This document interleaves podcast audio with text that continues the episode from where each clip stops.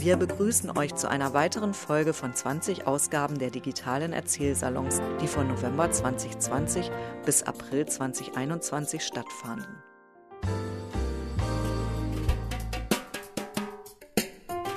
Wir, die Mitarbeiter von Rohnstock Biografien, widmen uns dem Erinnern und Zuhören. Wir schreiben Lebensgeschichten auf und bringen sie in schön gestaltete Bücher. Und wir veranstalten Projekte, in denen wir Raum für das Erzählen und Erinnern schaffen. Herzlich willkommen zum digitalen Erzählsalon, heute aus dem Zittauer Gebirge. Das Zittauer Gebirge liegt im Dreieck von Deutschland, Tschechien und Polen. Und dieses malerische äh, Gebirge umfasst in Deutschland eine ziemlich kleine Fläche. Dennoch steckt es voller touristischer Ziele. Heute geht es uns aber mehr um die Industriegeschichte dieser äh, kleinen Region. Denn äh, zu DDR-Zeiten gab es im Zittauer Gebirge eine bedeutende Fahrzeug- und Textilindustrie mit legendären Marken. Ja, herzlich willkommen, Johannes Dünsch aus Eubin. Er war der letzte Betriebsdirektor der in der DDR legendären Rohbohrwerke, Fahrzeugbau Zittau. Wie hat er den Niedergang erlebt? Ja, ich möchte Ihnen einen Beitrag erzählen, der in der Geschichte des Werkes und auch in meinen äh, 65 Berufsjahren ein ganz besonderes Ereignis war. Äh, ich, Sie hatten das bereits gesagt, die Phänomenwerke und später die Roberwerke 1888 gegründet, waren ein ganz wichtiger Großbetrieb für die DDR und standen mit der Wende 1989 vor einer ganz besonderen Voraussetzung. Wir produzierten in acht Werken und hatten ein sehr breites Produktionsprogramm und waren in dieser äh, Struktur eigentlich auf die Marktwirtschaft in keiner Weise vorbereitet und mussten äh, den gesamten Großbetrieb äh, territorial gegliedert nach Zittau, Bautzen und Görlitz neu strukturieren. Das war die Ausgangssituation. Ich habe begonnen mit einer Entflechtung, mit Aufstellung der D-Marker Öffnungsbilanzen und äh, musste dann äh, für das Fahrzeugwerk einen Aufsichtsrat bilden. Und in dieser Situation hatte ich mich an den Deutschen Automobilverband gewandt mit der Bitte, das zu unterstützen. Und zu meiner großen Freude war dazu der bis September 1989 tätig gewesene Vorsitzende des Verbandes, Herr Erdmann Schönbeck aus München, bereit und begleitete mich dann auch äh, zu einem Besuch, der im Anfang Dezember 1989, äh, 1990 stattfand. Es war der erste Besuch des Bundespräsidenten in den neuen Ländern. Und dieser Besuch führte ihn einmal nach Herrnhut, das, äh, zu der Brüderunion, und dann äh, nach Zittau. Wir nahmen gemeinsam an dem Empfang im Rathaus teil und äh, er stellte mich dort dem Bundespräsidenten vor. Das war natürlich eine Sternstunde in meinem 65-jährigen Berufsleben. Und äh, der Bundespräsident konnte sich an die Phänomenwerke erinnern und an das Produktionsprogramm denn auch bereits in den 30er Jahren waren die damaligen Phänomenwerke ein wichtiger Lieferant, äh, einmal für die Reichswehr und dann für die deutsche Wehrmacht. Äh, ja, es fand dann an der polnischen Grenze, am Grenzübergang, ein Meeting statt. Wir durften dort unsere neu entwickelten Fahrzeuge vorstellen. Und es gab dann nochmal ein Gespräch mit dem Bundespräsidenten. Daran nahm auch der sächsische Ministerpräsident Kurt Biedenkopf teil und der spätere Innenminister, der äh, Heinz Eckert. Und der Bundespräsident erfasste eigentlich sofort die Situation, die wir in den kommenden Jahren zu erwarten hatte und fasste das in die Worte aus der Randlage, aus dem Eck, wie es immer heißt, nun wieder Schritt für Schritt in die Mitte Europas einzuziehen, mit den Nachbarn zusammen. Das ist etwas, was andere, die aus den sogenannten Zentren kommen, bei ihnen lernen können. Das war für uns Zuversicht, Mut, Aufbruchstimmung und vor allen Dingen auch eine Bestätigung, was wir eigentlich bisher schon getan hatten. Wir hatten in der DDR rege Beziehungen sowohl nach Polen als auch in die Tschechische Republik. Nicht nur, dass wir über 50.000 Fahrzeuge geliefert haben. Wir hatten mit den Tatra-Werken und mit den Jeltsch-Werken südlich von Breslau gelegen intensive Beziehungen, technischen Erfahrungsaustausch in der Kultur, in der Bildung, im Urlauberaustausch, in den Kinderferienlager. Und ich glaube, dass wir in diesen Jahren erstmal einen Beitrag auch geleistet haben zu der nicht ganz schwierigen oder schwierigen Aussöhnung zwischen unseren Nachbarn. Äh, das haben wir dann fortgesetzt. Und äh, wir waren also nach der Wende bereits im Gespräch mit den Jeltschwerken, dort zu montieren. Wir waren auch im, äh, und hatten die ersten Musterfahrzeuge fertig mit einem Bushersteller in äh, Sanok auf unsere neu entwickelte Plattform, die entsprechende Aufgaben bauten für Busse, äh, Kastenwagen und Mehrzweckwagen äh, vorzunehmen. Und das fand äh, eigentlich eine große Wertschätzung in Polen. Wir hatten im Sommer 1989 in unserem Kinderferienlager den Besuch des polnischen Staatspräsidenten Wojciech Jaroselski. Das war eigentlich etwas sogar noch mehr als wertschöpfend, dass er in ein deutsch-polnisches Kinderferienlager kam. Das hat uns seinerzeit ungeheuer gefreut und äh, auch Impulse gesetzt. Ja, aber nun stand natürlich nicht mehr nur das Kinderferienlager im Mittelpunkt, sondern entstanden wirtschaftliche Beziehungen. Die beiden Objekte, Projekte, die wir da äh, in der Arbeit hatten, die fanden in Warschau großes Interesse. Ich war dort zu Gesprächen auf Ministerebene. Sie entsprachen eigentlich den Worten unseres Bundespräsidenten Weizsäcker, aber Berlin hat, haben die Worte nie so richtig erreicht. Es war ja dann, äh, die gesamte Arbeit war äh, darauf ausgerichtet, kann denn eigentlich der Zittauer Fahrzeugbau erhalten bleiben oder nicht. Das war eigentlich äh, das Kernproblem. Und da möchte ich ein paar Worte zu der Treuhandanstalt sagen. Ich möchte sie deshalb sagen, weil die Treuhand eigentlich heute ein gewisser Buhmann der Nation ist. Aber sie hat eigentlich auch viel geleistet. Im Fahrzeugbau ist uns da zwar das nicht so gelungen. Sie ging zunächst den Weg mit, mit einem neuen Geschäftsmodell äh, Montagen vor Ort zu, äh, durchzuführen. Aber eine dementsprechende Vorlage in den Vorstand fand nicht die Bestätigung. Aber ich glaube, wir haben dann eine doch intensive Aufbauleistung leisten können. Wir haben äh, im Bautzen aus dem Montagewerk einen Gewerbepark äh, gestaltet, heute über 60 äh, kleinere und größere Firmen angesiedelt. 1800 äh, Arbeitsplätze sind heute dort und ein besonderer, wo ich persönlich mitgewirkt habe, war der Aufbau und die, der Neuaufbau unserer Hydraulikfertigung im Zusammenhang mit der ersten Stilllegung einer Braunkohlengrube in der Lausitz äh, in Olbersdorf. Und hier muss ich sagen, ging die Treuhand Wege, die wir nie erwartet hatten. Sie sagten zu mir, Herr Dönsch, wir gründen eine Gesellschaft.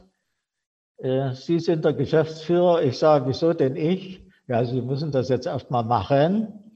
Sie kaufen das Grundstück von der Bergbausanierungsgesellschaft sind Geschäftsführer und wir verlagern die Hydraulik und bauen sie neu auf. Sie sind nun tätig seit 30 Jahren stabil, haben die doppelte Anzahl von Arbeitsplätzen, die wir je hatten. Und ich hatte eine, als Geschäftsführer dann eine Bilanz, die ich eigentlich vor und nachher nie hatte. Ich hatte einen Anteilseigner Treuhandanstalt. Ich hatte ein Gebäude von der Bergbausanierungsgesellschaft für drei Millionen gekauft. Wir haben das gesamte Know-how eingebracht und ich habe dort war ein Jahr tätig, bis wir dann privatisiert haben und wie gesagt, das läuft jetzt stabil. Der Gewerbepark Bautzen ist heute wirklich eine blühende Landschaft. Der sächsische Ministerpräsident sagte bei einem, Kurt Biedenkopf, bei einem Besuch, dass das eine äh, hervorragende Leistung gewesen ist, aus einer Industriebrache eine ökonomisch und ökologisch vertretbare Lösung anstelle der äh, grünen Wiese zu erreichen. Also ich glaube, das muss man auch mal hervorheben, dass die äh, Treuhandanstalt auch wirklich Entscheidungen herbeigeführt hat, die uns vorwärts gebracht haben. Für die Stadt Zittau ist das allerdings ein bisschen wenig gewesen. In Zittau ist es uns nur gelungen, von 2500 Arbeitsplätzen 250 zu erhalten und vor allen Dingen stört uns eine riesige Industriebrache, das ehemalige Stammwerk mitten in der Stadt. Und da sind wir nun die letzten Zeitzeugen, die mit äh, Unterstützung der ABS äh, Robur wollen wir versuchen, dieses Grundstück zu revitalisieren. Wir sind da nun in Gespräch auch mit der Politik und wollen die reiche, Sie sprachen das bereits an, die reiche Industriekultur, die wir hier entlang der Grenze haben, sowohl zu Polen als auch zu vor allen Dingen zu der äh, Tschechischen Republik, im Fahrzeugbau, im Textilmaschinenbau, in der äh, Lausitzer Textilindustrie, die wollen wir bewahren, weil wir der Meinung sind, äh, dass das, was geschaffen wurde in diesen 100 Jahren, bewahrenswert sind, ist. Da arbeiten wir zurzeit an einem Konzept, bitten auch alle, die dazu in der Lage wären, das zu unterstützen und äh, glauben, dass wir äh, damit auch einen wertvollen Beitrag leisten können, zu einem, einem Tourismus-Highlight zu schaffen und äh, auch in dieser Richtung die Stadt ein Stück wieder weiter vorwärts zu bringen. Ich glaube, dass wir damit wirklich äh, noch was Ordentliches schaffen können. Und äh, würde mich auch bedanken bei allen, die ein solches Vorhaben äh, unterstützen würden. Professor Dr. Wilhelm Riesner aus Neugersdorf. Er war von 1970 bis zum Jahr 2000 Professor für rationelle Energieanwendung an der Hochschule Zittau. Ihm gelang es nach der Wende mit dem Zittauer Seminar zur Energiewirtschaft, die Beziehung zu den Energieexperten in Mittel- und Osteuropa weiter zu pflegen. Wie gesagt, ich wurde 1970 als Professor für rationelle Energieanwendung an die Ingenieurhochschule in Zittau berufen. Ich war damit äh, verantwortlich für Lehre und Forschung auf diesem Gebiet. 1981 fand im fernen Moskau ein Ereignis statt, welches meine berufliche Entwicklung über viele Jahre begleitete. Das Ereignis war der 26. Parteitag der Kommunistischen Partei der Sowjetunion der Berichterstatter war der Generalsekretär Brezhnev. Er ging auf die Probleme der Energie in Russland ein oder in der damaligen Sowjetunion und stellte fest, dass es große Versorgungsprobleme gab bei Erdöl. Und deshalb rief er alle Bürger der Sowjetunion und auch der anderen Länder im RGW auf, mit Energie rationell umzugehen. Und dabei machte er folgende Ausführungen. Ich zitiere. Wir wissen zum Beispiel, welche wertvollen Erfahrungen bei der Einsparung von Energie in der DDR vorliegen. Lassen Sie uns, Genossen, die Erfahrungen aufmerksam studieren und noch umfassender zu nutzen. Das war Anerkennung und Verpflichtung zugleich, nämlich die Verpflichtung zur Erfahrungsübertragung. Ich erhielt von der Akademie der Wissenschaften der DDR den Auftrag, ein Forschungsprogramm zu entwickeln für alle Länder des Rates für gegenseitige Wirtschaftshilfe, das zwei Elemente enthalten sollte. Einmal die Erfahrungsübertragung aus der DDR und zum anderen neue Wege zur rationellen Energieanwendung zu erforschen. 1985 fand eine Beratung in Dresden statt, an der sechs Länder beteiligt waren, die Sowjetunion, Polen, die Tschechische Republik, Ungarn, Rumänien und Bulgarien. Ich stellte dort mein Programm vor. Es fand Billigung und ich wurde mit der Leitung beauftragt. Dabei vereinbarten wir eine jährliche Beratung, um uns über den Fortschritt zu verständigen. Diese Beratungen fangen jedes Jahr statt, ganz normal. 1990 war die Beratung in Polen. Es war üblich, dass nach einer Beratung immer das Nachbarland, welches die nächste Beratung durchführen sollte, eine Einladung aussprach. Diesmal war es Bulgarien. Der bulgarische Vertreter sagte, durch unerwartete politische Ereignisse in unserem Land sehe ich mich nicht in der Lage, eine Einladung zu der nächsten Beratung auszusprechen. Ich fragte danach die anderen Länder, die dort waren, wer würde uns einladen? Keiner war dazu bereit.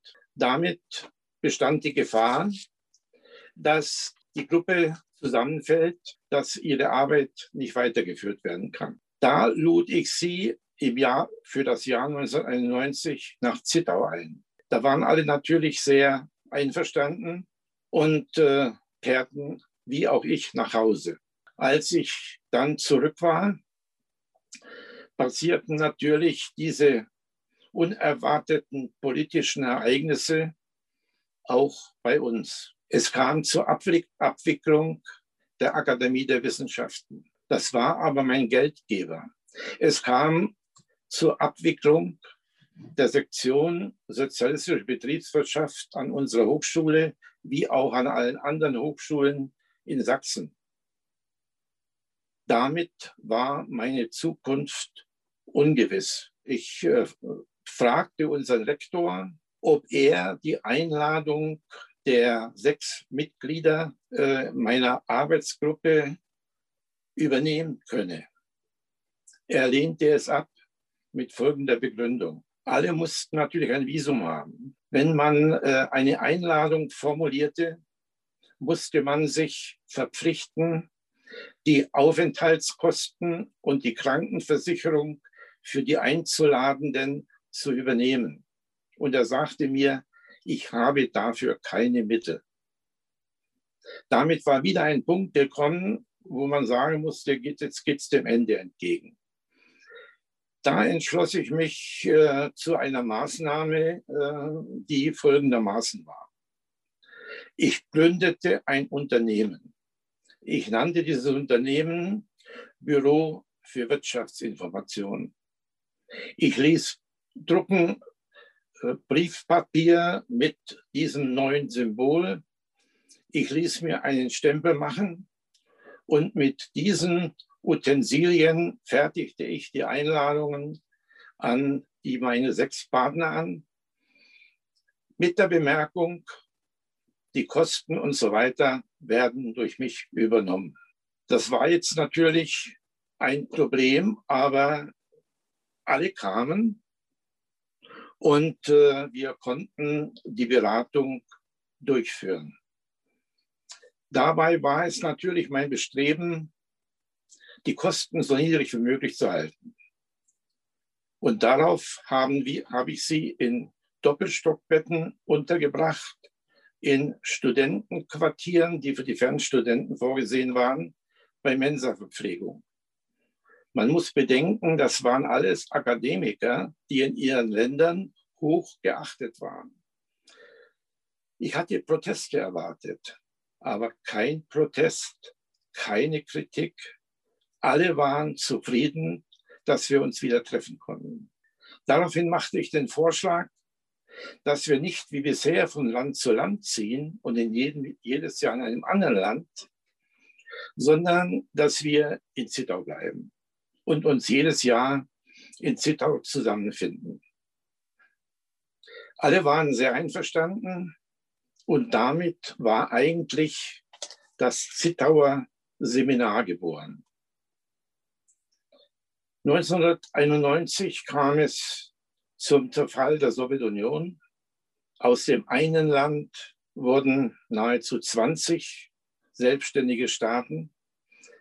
Es kam 1993 zum Zerfall der Tschechoslowakischen Republik in Tschechien und in die Slowakei. Und diese neuen Länder, die stellten den Antrag, auch am Zittauer Seminar teilzunehmen. Das Interesse daran war groß. Daraufhin nahmen wir noch auf Estland, Lettland, Litauen, Belarus, die Ukraine und die Slowakei. Aus sechs Ländern waren zwölf Länder geworden. Und damit wurde die Finanzierung immer problematischer. Inzwischen hatten äh, diese Länder Antrag gestellt auf EU-Mitgliedschaft und wurden EU-Kandidaten. Daraufhin entschloss ich mich, an die EU ein Forschungsprojekt äh, zu senden mit dem Titel Rationelle Energieanwendung in EU-Kandidatenländern. Jeder, der da etwas davon verstand, sagte mir, da hast du keine Chance. Da ist die Ingenieurhochschule Zittau viel zu klein für EU-Projekte. Ich hatte aber zu diesem Projekt auch noch sechs Dokumentationen mitgeschickt. Von sieben waren es sogar, von sieben Teilnehmerländern, EU-Kandidatenländern, die ihre Bereitschaft erklärten, an diesem Projekt mitarbeiten zu wollen. 2000 ging ich in den altersbedingten Ruhestand. Etwa vier Monate nachdem ich mich an den Ruhestand ein bisschen gewöhnt hatte, kriegte ich einen Anruf vom Rektor.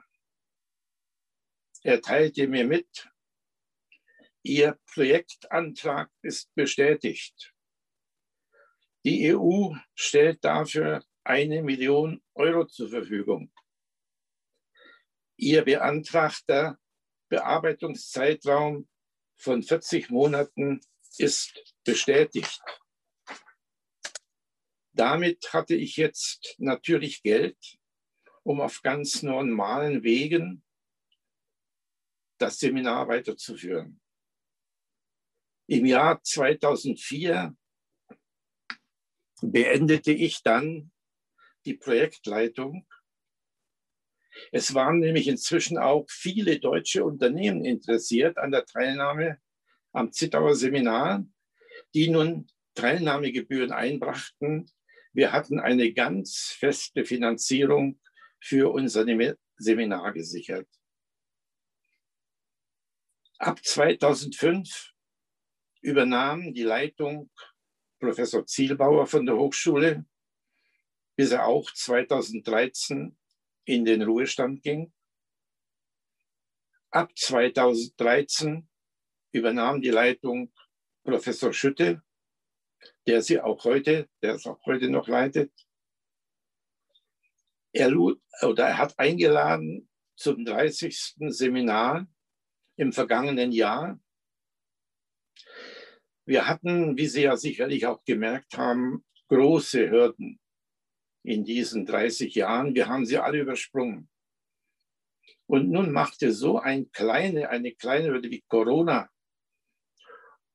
jetzt so eine Hürde auf, dass wir die nicht überspringen konnten. Wir mussten das Seminar absagen.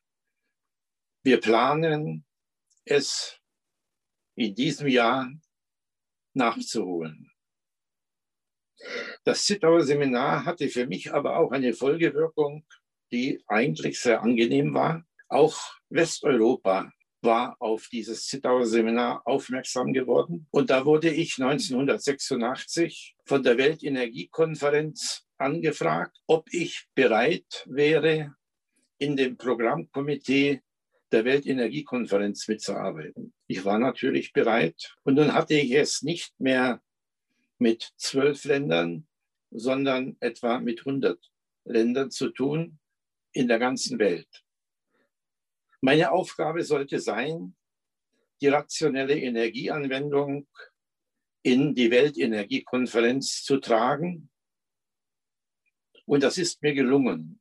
Ich war Mitglied über zwei Wahlperioden von 1986 bis 1992. Und die Weltenergiekonferenz hatte eine Regelung wie die amerikanische Präsidentschaft. Zwei Wahlperioden, dann muss Schluss sein. Soweit meine Geschichte zu 30 Jahren Zittauer Seminar. Wenn Sie sich dafür noch tiefer interessieren, kann ich verweilen, verweisen auf ein im vergangenen Jahr erschienenes Buch herausgegeben von Professor Schütte, leitungsgebundene Energieanwendung in Mittel- und Osteuropa, Springer Verlag 2019. Wenn Sie sich für die rationelle Energieanwendung in der DDR interessieren, dann verweise ich ein Buch von mir, das vor einigen Monaten erschienen ist mit dem Titel die Energiewirtschaft der DDR aus Sicht der Ordnungspolitik, Springer Verlag 2020. Soweit meine Ausführungen. Ich bedanke mich bei Ihnen. Ich begrüße Anja Nixdorf-Munkwitz aus Zittau. Sie baute als Geschäftsführerin die Stiftung Kraftwerk Hirschfelde mit auf dieses Kraftwerk gibt es zwar nicht mehr, aber Sie und das ganze Team schaffen es auf andere Art und Weise, die Erinnerung zu bewahren. Ich schließe an der Stelle mal an, weil ich es sehr interessant finde, dass die Energiewirtschaft uns hier doch verbindet. Ich bin weder Kraftwerkerin noch Energiewirtschaftlerin, sondern ich bin zu dem Thema ganz anders gekommen eine häufige Frage war, warum geht man zurück ins schwarze Dreieck? Ich bin eine von diesen Rückkehrerinnen, die ähm, anderweitig unterwegs war, auch noch woanders studiert hat. Das schwarze Dreieck ist eine Landschaft, die sich an das wunderbare Zittauer Gebirge anschließt. Und zwar bezeichnet man den Bereich als das schwarze Dreieck zwischen den Kraftwerken Zittau, also Hirschfelde, Turow in Polen und Hagenwerder. Man kann überspitzt sagen, es war vollkommen egal, von wo der Wind her, herwehte. Ähm, der Schnee war keine fünf Minuten lang weiß. Und dieses Kraftwerk hat polarisiert Hirschfelde wie die anderen auch. Es hat den Menschen einerseits Arbeit und auch ähm, eine große Identität gegeben. Sie waren Energiewirtschaftler. Das ist so ein Stück weit wie, ich bin Bergmann, wer ist mehr. Andererseits hat es natürlich auch die Lebensqualität stark beeinträchtigt. 1993 wurde das Kraftwerk geschlossen und ein Förderverein hat sich gegründet, um daraus einen Museumsbetrieb zu entwickeln. Ich habe das immer mit begleitet, so im Nebenflug, weil ich ja Anwohnerin war, weil ich ähm, gute Verbindungen in die alte Heimat hatte. Und als ich 2004 eine Ausschreibung entdeckt habe, dass daraus ein Projekt entwickelt werden soll, hat es mir buchstäblich in den Fingern gejuckt. Als Kulturmanager ist man häufig so ein Stück weit, ich sag mal, Rädchen im Getriebe oder man ist auch ähm, Reparaturbetrieb. Also man greift in bestehende Systeme ein und es gibt nicht allzu oft die Chance, ein Projekt komplett neu aufzubauen. Ähm, die Industriekultur hat wunderbare Gebäude, Kraftwerke gehören dazu. Sie sind faszinierend, fantastisch und sie sind riesengroß. Und das macht ein Problem der Aufgabe deutlich. Man muss mit Kubatur umgehen, man muss mit Exponaten umgehen, die teilweise auf eigenen Fundamenten stehen, die konservatorisch und auch von der Übersetzungsleistung für den Besucher eine gigantische Herausforderung äh, bieten.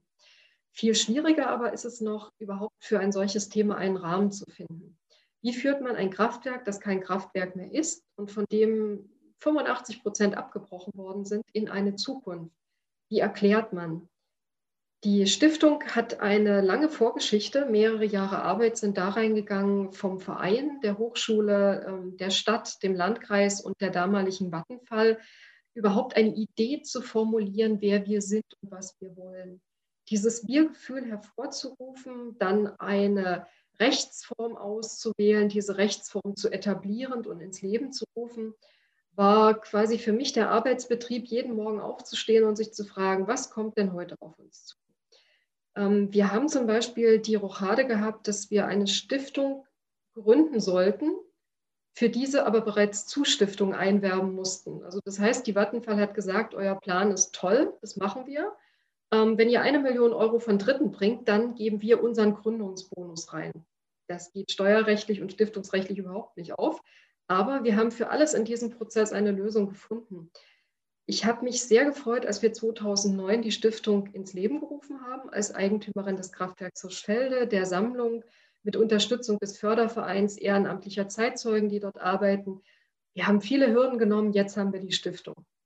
Und ich habe mal den Spruch gehört, ähm, wie man Gott zum Lachen bringt, man macht Pläne.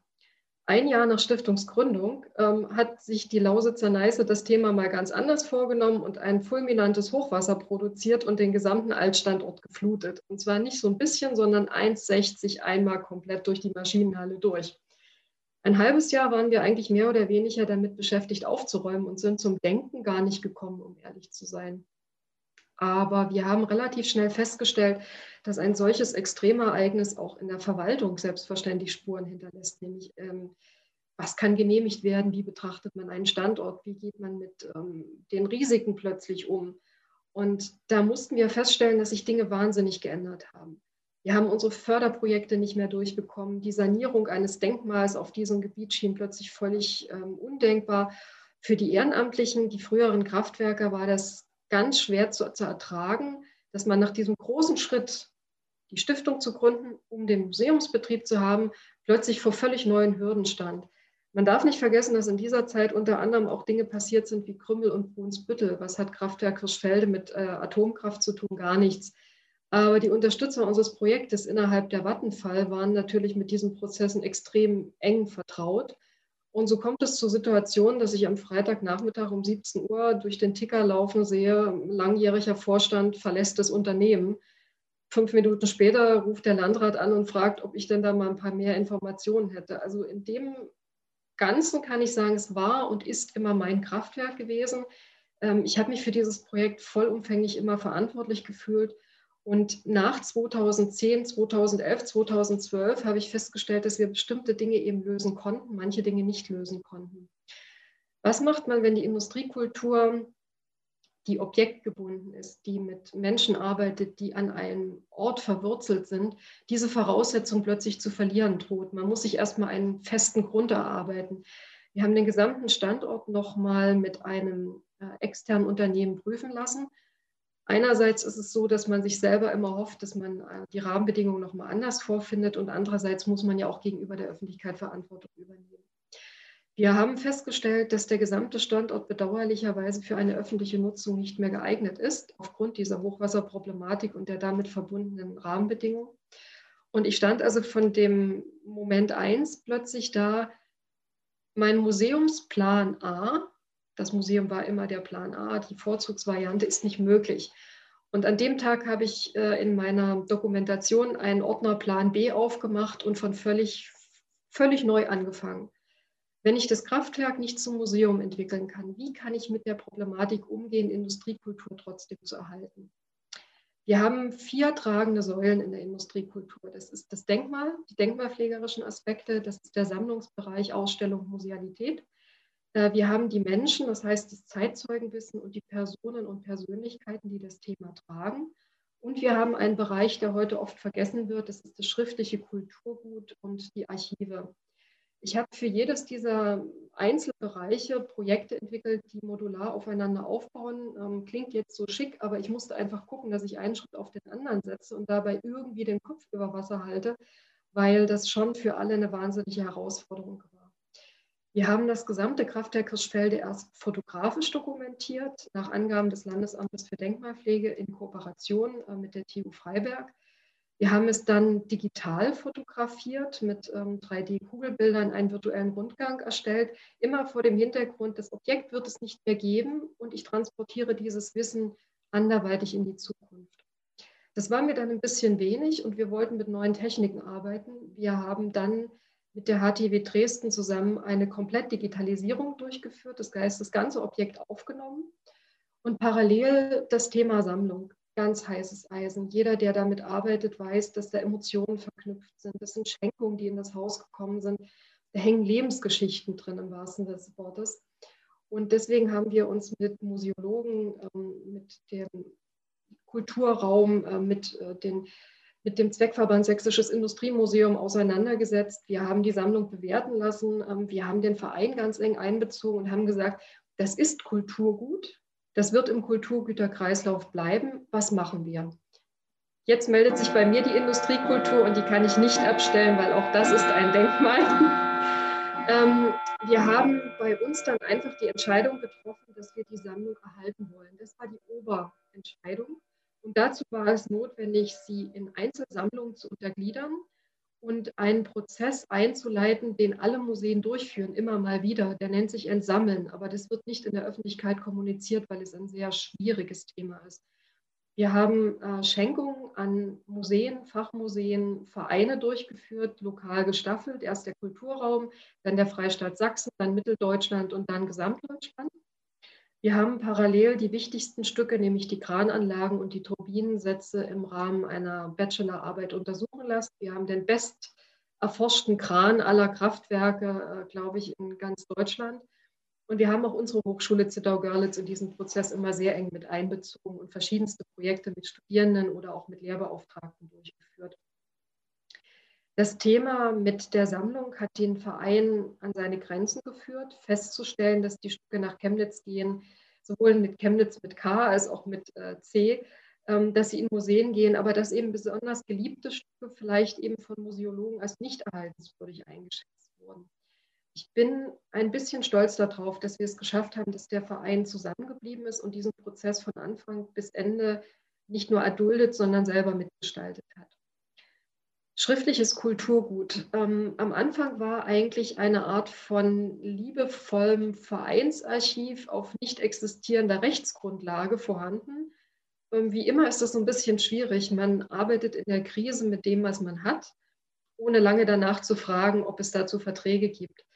Wir haben einen Archivar ausgebildet, der sich für Wirtschaftsarchive spezialisiert hat. Ähm, ich habe so ein bisschen das Talent, glaube ich, besondere Leute zu finden der Herr Storm, der bei uns immer noch beschäftigt ist, ist jetzt charmante, glaube ich, 64 und hat bei uns seine Bachelorarbeit geschrieben. Also irre Lebenswege, die sich an diesem Kraftwerk verbunden haben. Und wir haben technische Zeichnungen, Fotografien, Filmaufnahmen, ähm, historische Pläne, unterschiedlichste Materialien geborgen, nach Klassen fachgerecht aufbereitet. Und dann ist der wichtigste Schritt, wir wollen sie erhalten. Dafür haben wir eine Kooperation mit dem Kreisarchiv des Landkreises Görlitz aufgebaut, wo sie physisch lagern als Objekte, die in die Zukunft gehen. Vor allem haben wir aber mit dem Freistaat Sachsen und dem Landesdigitalisierungsprogramm die wichtigste Auswahl nicht nur digitalisiert, sondern jetzt auch online gestellt. Das heißt, in den Beständen kann jeder recherchieren. Über die Seite findet man uns bei der Deutschen Digitalen Bibliothek, bei der Europäer. Also ich sage mal, in der ganzen Wissenschaftsgemeinde ist die Industriekultur aus Hirschfelde dadurch zugänglich gemacht. Und wir wünschen uns, dass das eine Inspiration für Forschende ist, aber auch für äh, interessierte Laien. Wir suchen auch Objekte. Wir wünschen uns, dass zum Beispiel viele von diesen inzwischen verloren gegangenen äh, Brigadetagebüchern oder persönliche Urkunden, die die Menschen nach dem Ende der Betriebe häufig mit nach Hause genommen haben, vielleicht doch wieder einer Sammlung angeboten werden, damit sie eben ausgewertet werden können, dem Wissenschaftsbetrieb zur Verfügung stehen und vielleicht eben auch mal in Museen gezeigt werden können. Wir haben diesen Standort quasi aufgebaut und jetzt kontrolliert zurückgeführt. Und ich glaube, dass das Kraftwerk damit ähm, einen wunderbaren Plan B erfahren hat, dass wir Industriekultur ein Stück weit vom physischen Objekt gelöst haben. Wir haben Modelle durchgeführt, die jetzt auch von anderen Museen genutzt werden. Und wir stellen unser Wissen sehr, sehr gern zur Verfügung. Insgesamt glaube ich, ähm, die NICE hat sich schon einen Scherz erlaubt, kurz nach der Gründung der Stiftung uns diese Aufgaben zuzuschwemmen. Aber wir sind mit dem Umfang ganz gut zurechtgekommen und haben uns allen Anforderungen gestellt. Ja, und dann begrüße ich Steffen Fischer aus Olbersdorf. Er hat Germanistik studiert und äh, war auch Verlagsangestellter und Lehrer. Er erzählt uns von der Schulbuchwende, also von der Zeit, in der die DDR-Schulbücher rausgeschmissen wurden und die Westdeutschen die Schulen eroberten. Ich bin in Zittau aufgewachsen. Meine Mutter war Lehrerin aus Chemnitz, mein Vater Textilingenieur aus Großschönau. Ich habe 1980 Abitur gemacht, vorher bei der Jugendredaktion der Sächsischen Zeitung mitgearbeitet und im Jugendclub des Gerhard Hauptmann Theaters. Das ist hier das örtliche Theater zusammen mit Görlitz. Danach, 1980, bin ich nach Thüringen gegangen zum Studium und 1985 dann nach Baden-Württemberg über die USA. Also bin direkt dann von Zittau nach Amerika über Flughafen Schönefeld. Na, auf Grundlage der Konferenz für Sicherheit und Zusammenarbeit, Familienzusammenführung. Dann also aus den USA wieder raus nach Baden-Württemberg, habe in Freiburg zu Ende studiert. War dann gerade in der Wendezeit am 30.11.1989, drei Wochen nach der Maueröffnung, fertig. Und bin dann im März, also habe ich erstmal eine große Revival-Tour gemacht natürlich, als der Zwangsumtausch fiel, bin ich durchs Brandenburger Tor morgens um fünf am 26.12.89 als erster Fußgänger und habe dann eine Revival-Tour gemacht. Damals gab es noch eine durchgehende Zugverbindung von Berlin-Lichtenberg nach Zittau. Die ist auch schon gestorben. Diese Zugverbindung meine ich. Und äh, habe dann also auch Zittau besucht, dann wieder Jena, wo ich also studiert habe und so weiter, alle begrüßt. Sechs Wochen später war ich zurück und dann habe ich mich beworben in der Bundesrepublik. Da gab es in Freiburg, das hieß damals wirklich so, ein Arbeitsamt für hochqualifizierte Fachkräfte. Warum auch immer das so hieß, weiß ich nicht. Und äh, da habe ich mich gemeldet und das war am 1. März 1990 und da war eine Stelle ausgeschrieben, die dann am 3. März 1990 in der Zeit erschienen ist. Warum auch das so war, weiß ich nicht. Ein Wunder. Das war ja zwei Tage später. Und ich habe mich da beworben. Und meine Bewerbung war dann schon am 2. März bei dem Verlag, obwohl am 3. März erst diese Annonce erschien. Also einen Tag vor dem Erscheinen in der Zeitung. Gut. Jedenfalls haben die mich genommen. Da stand Außendienstler für den Raum Berlin gesucht. Nun hatte ja Berlin damals politisch keinen Raum. Es gab ja noch die DDR. Alles noch da. Die DDR-Mark war noch da, die DDR auch. Und der Raum Berlin, das war natürlich, wie schon zu erwarten war, dann auch die ganze DDR. Und ich war zuständig von Zittau bis Insel Rügen, einschließlich Ost- und West-Berlin. Und da erinnere ich mich so an die erste Zeit, also nach der Währungsunion und die alte DDR-Regierung war aber noch da und ich fuhr dann mit meinem Auto da durch die menschenleere Gegend. Es war alles noch recht grau. Die großen äh, Kohlekraftwerke, Braunkohlengruben waren noch da, auf dem Weg von Zittau nach Berlin. Ich erinnere mich an Rehe, die über die Autobahn liefen, ganze Rudel.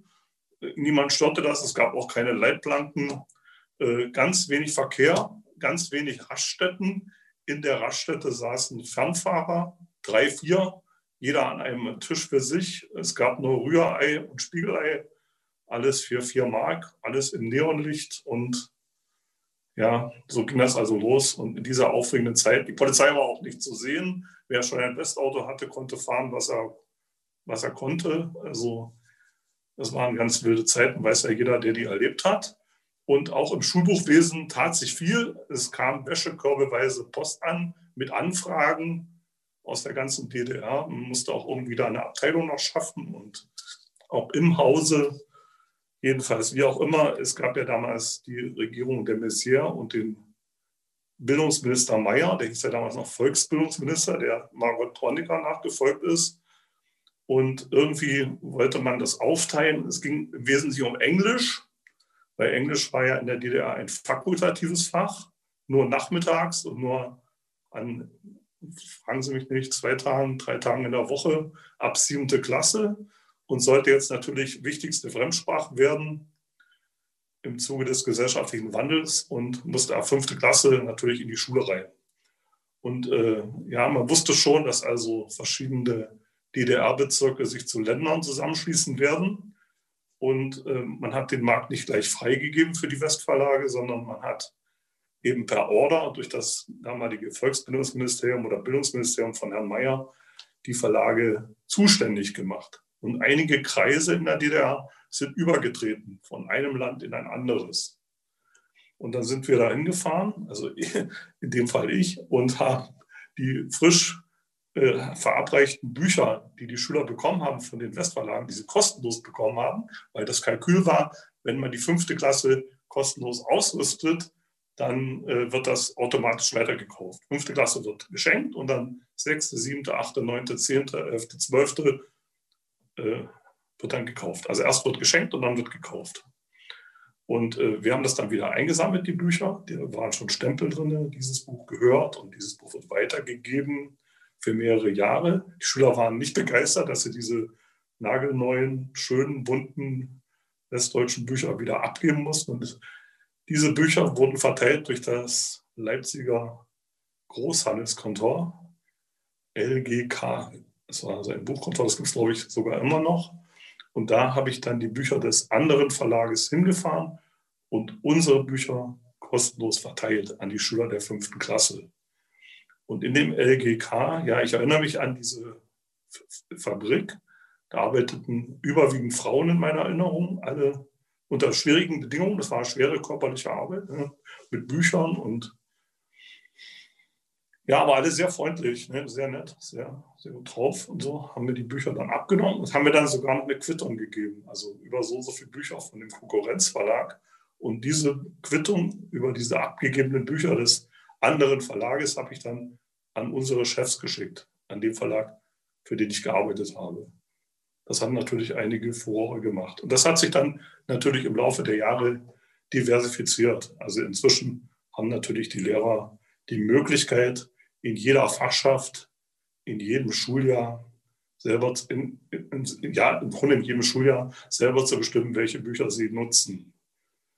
Aber solche Husarenstücke, nenne ich es jetzt mal, wie sie nach der Wende möglich waren. Das sind also typische Geschichten aus der Zeit zwischen der Währungsunion und dem Beitritt der DDR zur Bundesrepublik.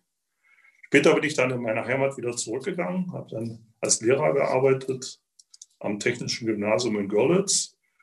Und jetzt arbeite ich als Museumsführer bei den städtischen Museen in Zittau, was leider seit dem 2. November 2020 nicht mehr möglich ist.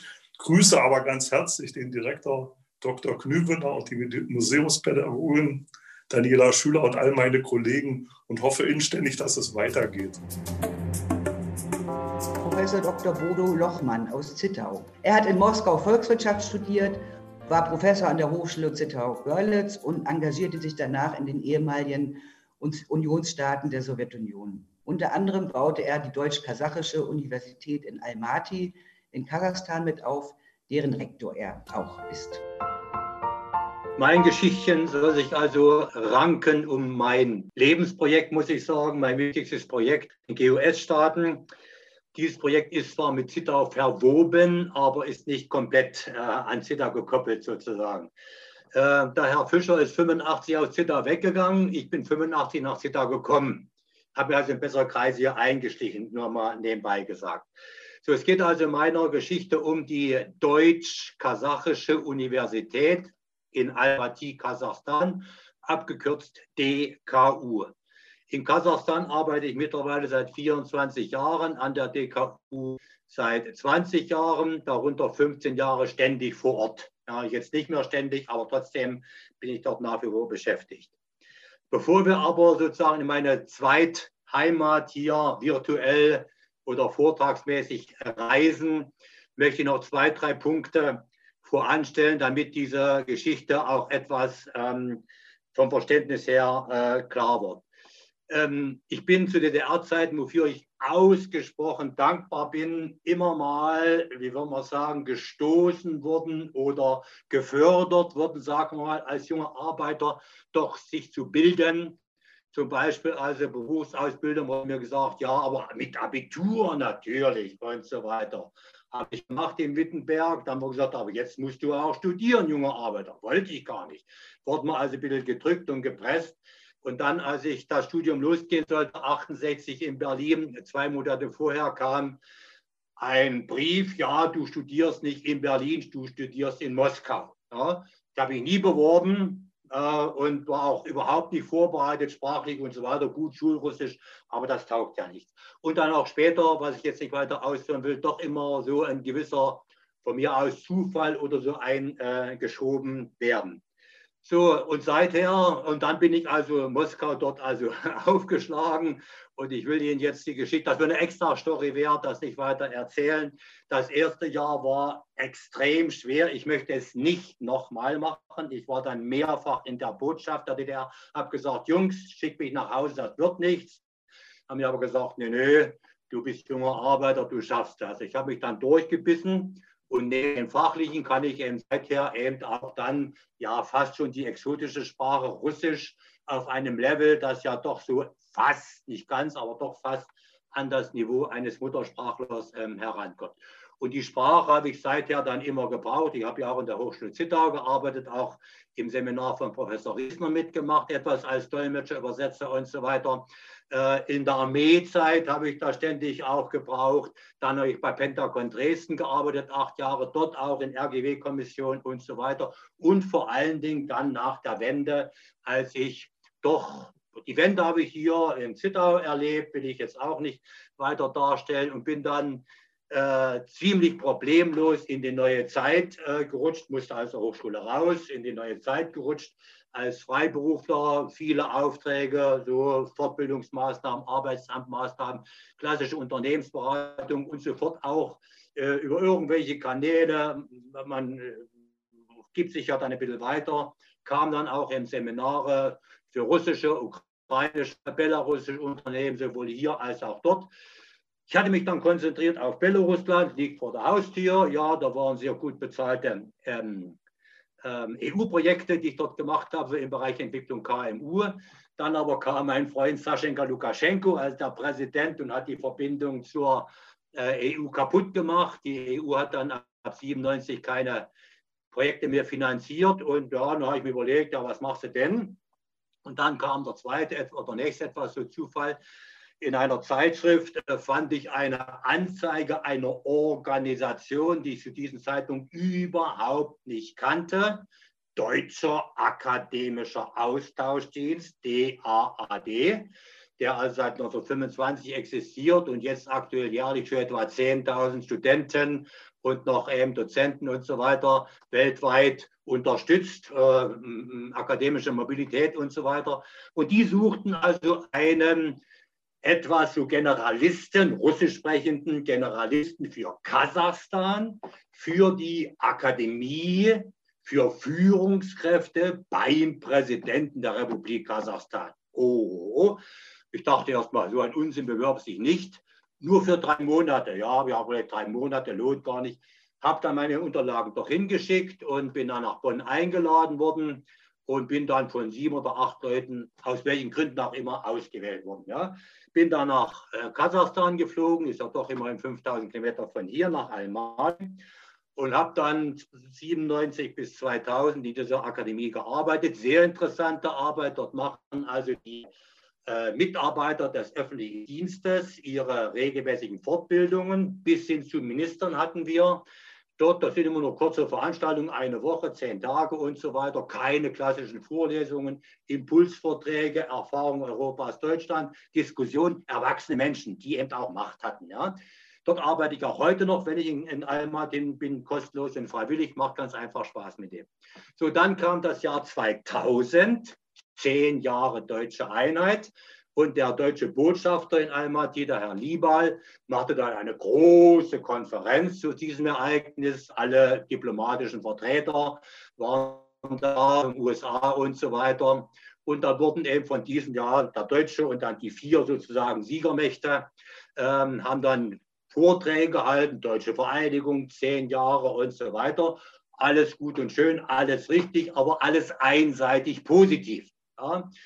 Der Osten kam kaum vor, Probleme im Osten kamen kaum vor.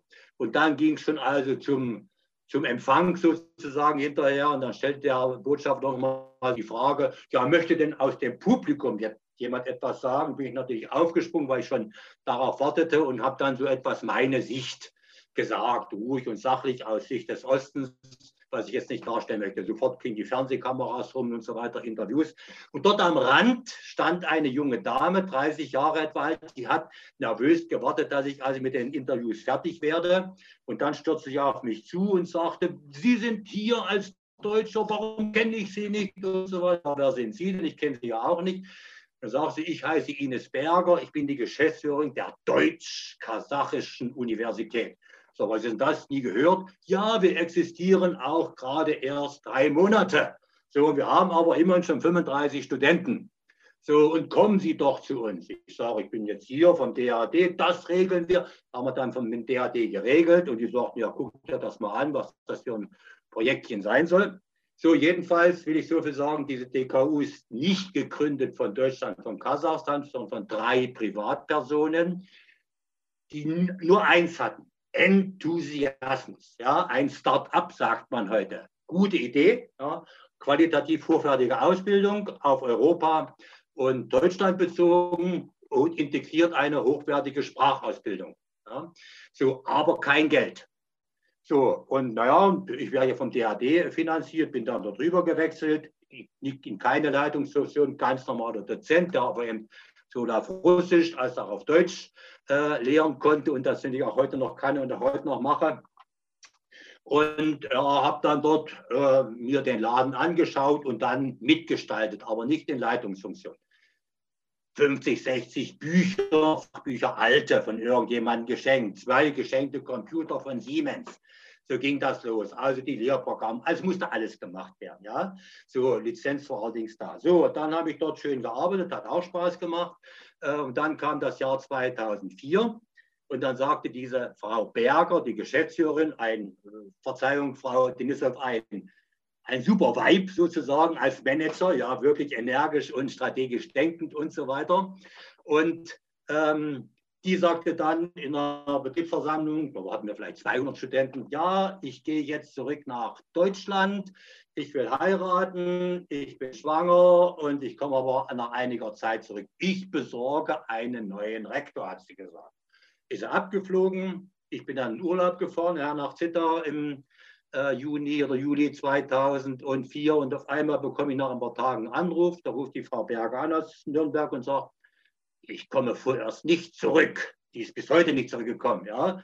Und hat mir gesagt, du musst jetzt Rektor werden. Ich sage, nee, ich will kein Rektor werden, das liegt mir nicht. Ich will Dozent bleiben. Nein, nein, nein, mach's mal ein paar Monate und so weiter, ja. Und aus den paar Monaten sind dann ein paar Jahre geworden. Und das war, muss ich sagen, die schwerste Zeit meines Lebens, die ich nach dem vorhin genannten ersten Studienjahr auch nicht nochmal machen würde. Denn ich kam dann so an diese kleine Einrichtung äh, die sich, das muss gesagt werden, also nur finanziert hat bis dahin aus den Gebühren der Studenten. In Kasachstan, in Russland, in fast allen GOS-Staaten muss das, das, Studium bezahlt werden von den Eltern. Ja.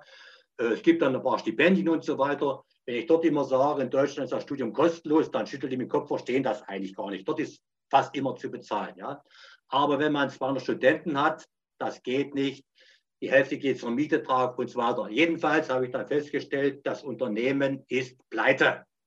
Und wir haben dann äh, gesessen äh, mit dem Finanzdirektor und so weiter, mit der Prorektorin. Ja, was machen wir denn? Schließen. Einrichtung schließen. Ja oder nein? Konsequenzen durchdacht. Und wir hatten zum Glück dort einen sehr aktiven neuen dann Botschafter, der sich sehr für uns interessiert hat. Und der hatte erreicht im Jahre 2003 schon, als der Herr Schröder, Bundeskanzler Schröder, bei Nazarbayev beim Präsidenten war, obwohl wir noch ein Nichts waren, diese Uni. Ja, nach drei Jahren Existenz hat der Botschafter erreicht, dass eine Erklärung, keine Vereinbarung, kein Vertrag, eine Erklärung zu dieser DKU unterschrieben wurde von Kasachstan äh, und Deutschland. Ja, wir wollen diese Uni haben bei uns in Kasachstan.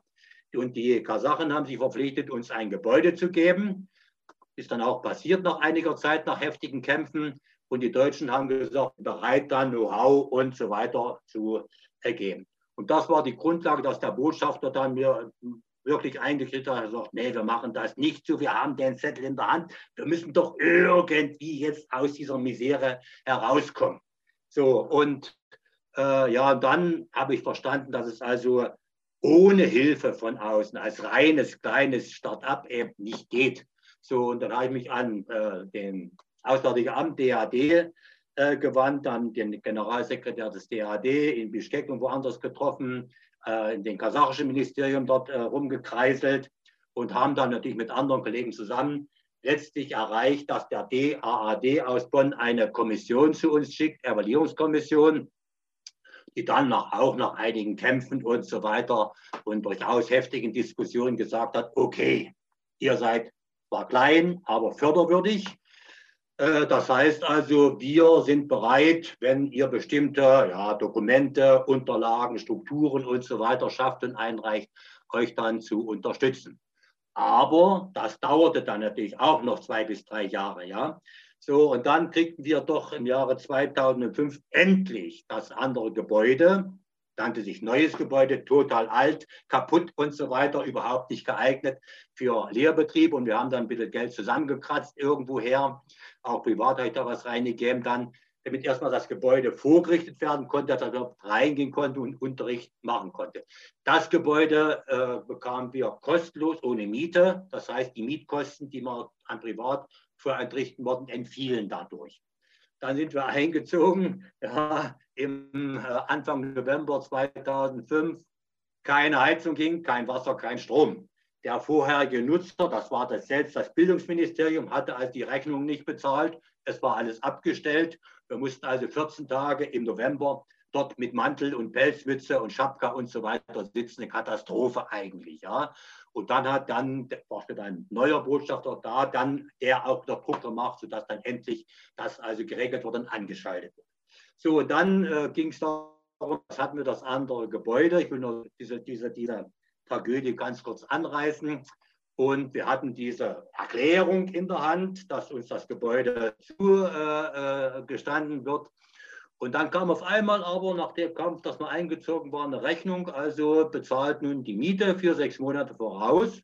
Und sage, wieso bezahlen wir die Miete? Das ist doch unser Gebäude. Und da bin ich da wieder hingefahren, das Ministerium, und zwar, die sagen, ja, das ist eine Erklärung zwischen Nazarbayev und zwischen Schröder. Wir wissen davon nichts. Wir haben kein Prikas, kein, kein, kein Auftrag. Wir haben nichts Schriftliches vor. Bezahlt das oder er fliegt raus. Da mich dort im Ministerium rumgekreiselt und so weiter, um das zu klären, dauerte dann auch ein halbes, dreiviertel Jahr, musste ja abgestimmt werden zwischen verschiedenen Ministerien. Und dann hat der DRD aber zwischenzeitlich gesagt, yes, wir helfen euch, wir finanzieren euch und so weiter. Aber die, dieser dann in den neuen Gebäude auflaufenden Schulden sozusagen mussten aber trotzdem bezahlt werden. So, ich war dann heilfroh, als im Jahre 2007 meine Zeit, der DAD finanziert immer nur maximal fünf Jahre, ich war immer dann die große Ausnahme, vorbei war. Planmäßig bin ich im September 2007 dann nach Sita zurückgekehrt. Erstmal Urlaub gemacht, hier am Haus was gemacht, im Garten was gemacht. Das ist ja alles liegen geblieben, weil ich ständig äh, fort war. Vorher war ich ja auch schon viel im Ruhestand, woanders und so weiter. Und dann aber nach zwei Monaten kam auf einmal wieder ein Anruf und sagte, ja, du musst doch zurückkommen, wir brauchen dich. Da war ein anderer Rektor zwischendurch, der schlägt dich ein, das ist nicht das. Ja, wir brauchen noch jemand mit Sprachkenntnissen und so weiter, der die Strukturen kennt. Ja, und dann habe ich mich in schweren Herzens wieder entschlossen, dort äh, zurückzukehren. Also schweren Herzens übertrieben, aber ich hatte schon ein paar andere Pläne zu dem Zeitpunkt. So bin dann 2008 Anfang wieder aufgeschlagen und dachte, jetzt kannst du nun in Ruhe Lehre machen, das ist meine Berufung. Ja, ich bin kein Verwaltungsmensch. Und dann sagte dann die neue Leitung, nee, nicht so, wir brauchen einen Prorektor, der muss ja in Deutsch, der muss ja Leute kennen. Ich kannte ja jede Menge Leute dort an der Hochschule und so weiter. Der muss Deutsch und Russisch können, mindestens und so weiter. Du musst Prorektor sein. Und da ich ja dann von 2008 bis 2015 Prorektor für ähm, Wissenschaft und internationale Beziehungen äh, gemacht, gespielt, wie auch immer, hat überwiegend Spaß gemacht, aber ich hatte natürlich volles äh, Lehrdeputat, 20, 25 Stunden pro Woche und dann noch diese Leitungstätigkeit sozusagen als eine Art äh, Hobby nebenbei. Im Jahre 2007 dann, das Alter schlägt ja zu, bin ich dann mit Erreichen des äh, Jahres 67 in meinem jungen Leben planmäßig wieder ausgeschieden von dort, also in Präsenz, nicht nur dort, bin aber seither natürlich äh, in der sogenannten Flying Faculty äh, ständig tätig. Und es muss hier vielleicht noch auf zwei Dinge hingewiesen werden. Diese Einrichtung Deutsch ist ja eine Nischensprache. Ja, Deutsch ist also äh, äh in vielen Ländern kaum noch richtig präsent. Und von unseren Studenten, die zu uns kommen, die GAU hat jetzt etwa 800 Studenten, will ich nur mal andeuten. Ja. Ähm, und äh, ich habe dann auch eine neue Fakultät mit aufgebaut, eine technische Fakultät. Das heißt, wir haben jetzt wirklich ein breites Spektrum von ähm, äh, Angeboten. Das äh, Prinzip ist so, dass also ähm, Studenten aufgenommen werden, die wissen, Vertrag ist zu bezahlen und so weiter, ja, die wissen, sie müssen auch Deutsch lernen, intensiv im ersten, zweiten Studium. An anderen Hochschulen brauchen sie nur Englisch. Englisch ist wichtiger. Englisch haben sie bei uns auch und Kasachisch noch natürlich. Ja. So, im ersten, zweiten Studienjahr ist der Fachunterricht, Mathematik und so weiter auf Russisch, integriert sehr intensiv Deutsch, jeden Tag sechs Stunden Deutsch. Das heißt, die Belastung ist für die Studenten enorm, sehr hoch. Ja. So, und ab dem dritten Studienjahr, das haben wir dann ab 2008 installiert mit Hilfe des DAD, das sogenannte Doppelabschlussprogramm. Das heißt, die besten Studenten werden dann an unsere mittlerweile acht Partnerhochschulen, darunter unsere Zittauer Hochschule äh, zum Studium zwei, drei Semester geschickt in Zittau Finanzen und Marketing. Zurzeit sind fünf Studentinnen, Studentinnen, ja, mit großen I äh, da. Ähm, und die machen dann hier einen Teil des Studiums und müssen dafür aber Deutsch können. Ja, natürlich, logischerweise. So, also im ersten, zweiten Studienjahr ist dann der Fachunterricht auf Russisch, integriert Deutsch und ab dem dritten Studienjahr kommen von unseren Partnerschulen, in diesem Fall Zittau und Umfeld, Dunstfeld, ja, eben dann äh, Fachkollegen hinüber und unterrichten eben dann ganz normal Deutsch, einer etwas mit bayerischen Einschlag, einer mit sächsischen Einschlag, eben die Studenten in Deutsch, aber in dem entsprechenden Fach Marketing, Management, Projektmanagement und so weiter, was eben gerade anliegt. Und dann werden nach Antrag die besten Studenten ausgesucht. Leistung entscheidet selbstverständlich und werden dann an unsere fünf Partnerhochschulen eben geschickt. So, äh, das ist also letztlich auch mit meiner Arbeit gewesen, das alles aufzubauen, die Programme zwischen den Hochschulen abzustimmen. Sehr, sehr schwierig, weil die deutschen Hochschulen sind ja weitgehend autonom in äh, ihren Programmstrukturen. In Kasachstan gibt es staatliche Normative. Alles ist vorgeschrieben an Fächern, sogar der Inhalt eines Faches vorgeschrieben. Es wird geprüft alle vier Jahre, dass man das einhält. Es war also sehr schwierig, das alles abzustimmen. Wir haben das hingekriegt mit Partnerschulen und so weiter und das Geschäft läuft also äh, sehr gut. So, jetzt nun äh, das Gesamtergebnis der Bezug auf Zittau. Also erstmal unsere beiden Zittauer Hochschulen sind also Partnerhochschulen der DKU seit 2002 habe ich damals das organisiert. Die Dinge laufen mittlerweile, ja, am Anfang war es alles neu, Projekt war es Innovation, mittlerweile ist es doch weitgehend Routine geworden. Auch hier die Ankunft von Studenten und man kennt die und weiß die, dass sie gut vorbereitet äh, kommen und so weiter. Und von den Ergebnissen zu sagen, die, also erste Ergebnis äh, dieser Arbeit die, ähm, das, ähm, na, wie heißt das? Der Unternehmerverband, der Unternehmensverband Kasachstans macht jährlich eine Untersuchung anhand von vielen Kennziffern und Befragungen das qualitative Niveau von Hochschulen. Und dort haben wir fürs Jahr als Gesamthochschule, als Gesamtuni von 170 Hochschulen Platz 5. Ja, das ist also dann ein hervorragendes Ergebnis, nach einzelnen Fachdisziplinen etwas unterschiedlich.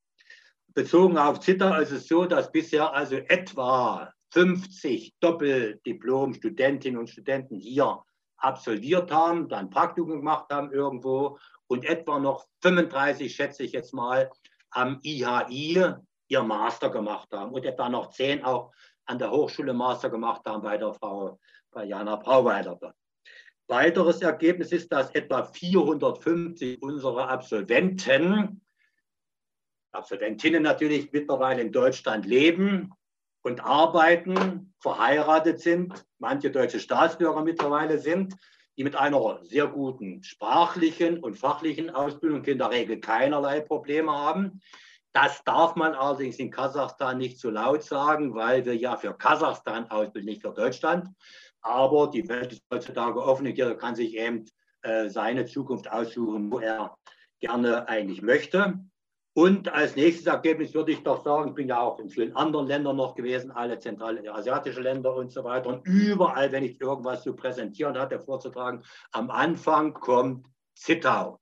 Drei, vier, fünf Minuten kurze Präsentation. Zittau, von mir scherzhaft bezeichnet als Weltstadt Zittau. Ja, Weltstadt Zittau. Und ich schätze so 10.000 Leute dort, also in den GOS-Staaten, können jetzt einigermaßen konkret etwas mit diesem Begriff Zittau ähm, anfangen. Von den Leuten, die allerdings in, Deutschland jetzt leben und arbeiten, ist allerdings nur eine einzige auch wirklich in Zittau beschäftigt. Ja, sind ganz einfach keine Arbeitsplätze in dem Maße. So, letzter Gedanke, die Story ist noch nicht zu Ende aus meiner Sicht, sie geht weiter, mindestens bis zum Jahre 24, dann wird mein Kind mein Kind sozusagen, wo ich mit Erziehungsberechtigter bin, äh, 25 Jahre alt. Und dann ist es ja doch nun wirklich erwachsen. Diese 25 Jahre Feier, die wir jetzt schon etwas langsam andenken, werde ich auf jeden Fall mitmachen. Und dann zu diesem Zeitpunkt werde ich überlegen, höchstens noch fünf Jahre weiterzumachen. Dann bin ich auch bald 80 und dann ist wahrscheinlich, Willi, was denkst du, äh, vielleicht Zeit aufzuhören und jetzt höre ich hier auf. Wir werden noch einen Erzähler äh, indirekt dabei haben, den Jürgen Markgraf aus Zittau. Er war ab 1969 Werksleiter im legendären VEB Lautex Zittau Werk 5. Er kann leider selbst nicht teilnehmen. Und nun hören wir Jürgen Markgraf mit der Stimme von Nepomuk Rundstock. Unser Werk 5 war mit der zum damaligen Zeitpunkt modernsten Technik für die Großproduktion ausgestattet. Das heißt, es fand eine teilautomatische Veredelung textiler Flächen, überwiegend aus Mischgewebe PE, BB 67, 33 statt. Etwa zwei Drittel der Gesamtmenge waren Mantelpopeline oder auch Garbardine und ein Drittel waren Hemdenstoffe. Der Mantelstoff fand überwiegend im Export zur Quelle in die Bundesrepublik sein Ziel, aber auch für das Inland wurde Mantelstoff produziert. Der Hemdenstoff war überwiegend für Sonderbedarfsträger bestimmt. Das waren Armee, Post, Reichsbahn oder die FDJ. Die Farbvorlagen waren verblombt. Aufträge in Höhe von 200.000 laufenden Festmeter waren keine Seltenheit. Auch die khakifarbenen Kutten, die in den 80er Jahren weltweit Mode waren, wurden als Meterware im Werk 5 gefärbt. Die Produktionskapazitäten waren dreischichtig, zeitweise sogar vierschichtig ausgelastet. Es gab keinen Betriebsurlaub. Stattdessen wurden die Generalreparaturen mit Hilfe einer zentralen Reparaturbrigade durchgeführt. Das Zeitfenster war eng. Ebenso fand das normale Maschinenputzen unter Verstärkung durch eine Putzkolonne statt. Bezüglich Qualität bestand das Hauptproblem im Farbablauf über die Breite. Die sogenannte Zweischeinigkeit. Zur Prüfung der 160 cm breiten Ware wurde ein schmaler Abriss in der Mitte geteilt und die Mitte mit der Leiste wieder zusammengenäht. Bei grobem Farbablauf wurde die Ware entsprechend schmaler verkauft. Heutzutage haben die Quetschwerke hier eine sogenannte S-Walze, mit deren Hilfe man die Farbflotte über die Breite verschieden stark abquetschen kann. Wir hatten eine eigene Küche, die mittags drei Wahlessen anbot und auch in den Schichten ein warmes Essen für 80 Pfennig pro Person bereithielt. Warum wurde nun dieses Werk von keinem Investor gekauft? Weil heute kein Mensch so viele Meter in einem Farbton kauft. Das Werk war für die heutigen Bedürfnisse mit dem falschen Maschinenpark ausgestattet. Außerdem stand das Werk 5 in Zittau zentrumsnah. Es hatte an diesem Standort sowieso keine Perspektive.